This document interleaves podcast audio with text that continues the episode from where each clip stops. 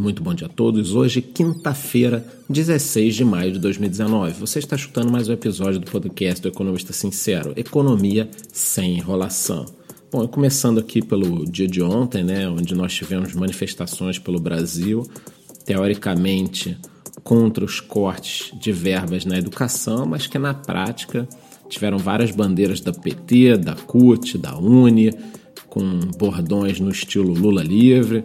Então fica difícil a gente avaliar aí a extensão desse movimento e até aonde ele pode ir, mas ficaremos aqui acompanhando. Tivemos também a notícia de que o crescimento do PIB brasileiro foi revisto mais uma vez, dessa vez de 2,3% para 1,8% para esse ano, e os motivos seriam a perda do fôlego da indústria e as incertezas domésticas.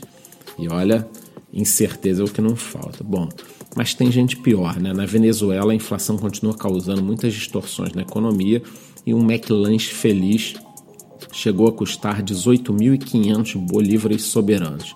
Para que você tenha uma ideia, isso aí foi mais do que o salário mínimo no último mês. A inflação continua batendo recorde sobre recorde.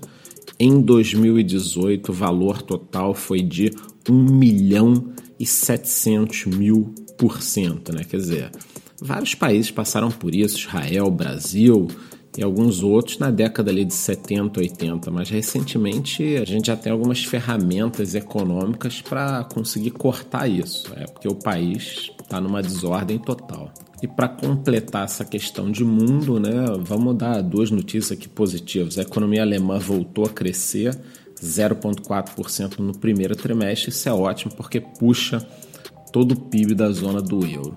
E também temos um pouquinho aí de esperança de que a guerra comercial Estados Unidos e China tenha um final feliz ou quase feliz pelo menos, né? Ontem os mercados se animaram um pouquinho com alguns rumores de que nós teremos uma solução para essa guerra comercial. E aí, vamos ver se hoje a gente ainda tem um pouquinho dessa melhora, né? Sente essa melhora nos mercados. E por falar em mercados, vamos falar agora de Brasil, né?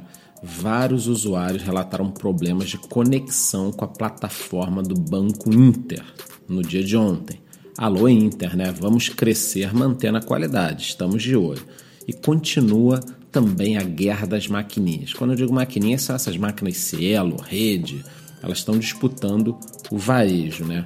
E dessa vez o tiro foi dado pela PagSeguro, que lançou um banco digital que obviamente já começa com uma base potencial de milhões de clientes.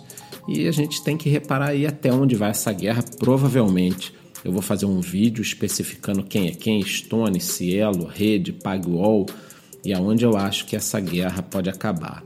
Nesse caso, é uma guerra, óbvio, entre essas empresas, mas o único beneficiário é o cliente, porque as margens eram esticadas, os valores eram caros e agora eles estão tendo que brigar e a gente acaba sentindo essa redução, principalmente o varejo que já está com as margens muito espremidas.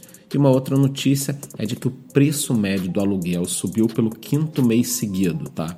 O que, que eu acho? Eu acho que o lado ruim é que a gente tem um impacto na inflação, né? A gente tem que ficar de olho se a economia não cresce, mas os preços crescem, isso é péssimo, isso causa uma estagflação, para quem não sabe, depois eu posso explicar.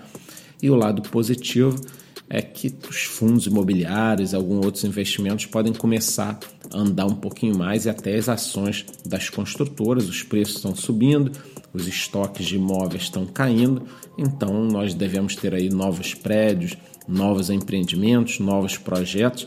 Precisa, é claro, a economia decolar um pouco, porque o juro já está baixo. Né? Então o que está faltando é confiança para as pessoas comprarem imóveis. E por último aqui, falando sobre o mercado de criptomoedas, o Bitcoin continua se mantendo ali na faixa dos 8 mil dólares e a novidade é que as altcoins, para quem não sabe, altcoins são os ativos digitais que não são o Bitcoin, né? As altcoins também começaram a subir, algumas delas aí apresentando uma alta de 50% já nos últimos sete dias. Então essas foram as principais notícias. Eu só queria falar mais uma coisa a respeito das manifestações de ontem. 80 a 90% do orçamento das universidades públicas brasileiras estão na folha de pagamento. E aí fica a pergunta: são instituições de ensino ou programas de transferência de renda? Isso sem contar vários super salários que nós temos visto e pessoas que se aposentaram muito novas. Então acho que a gente tem que fazer uma reflexão.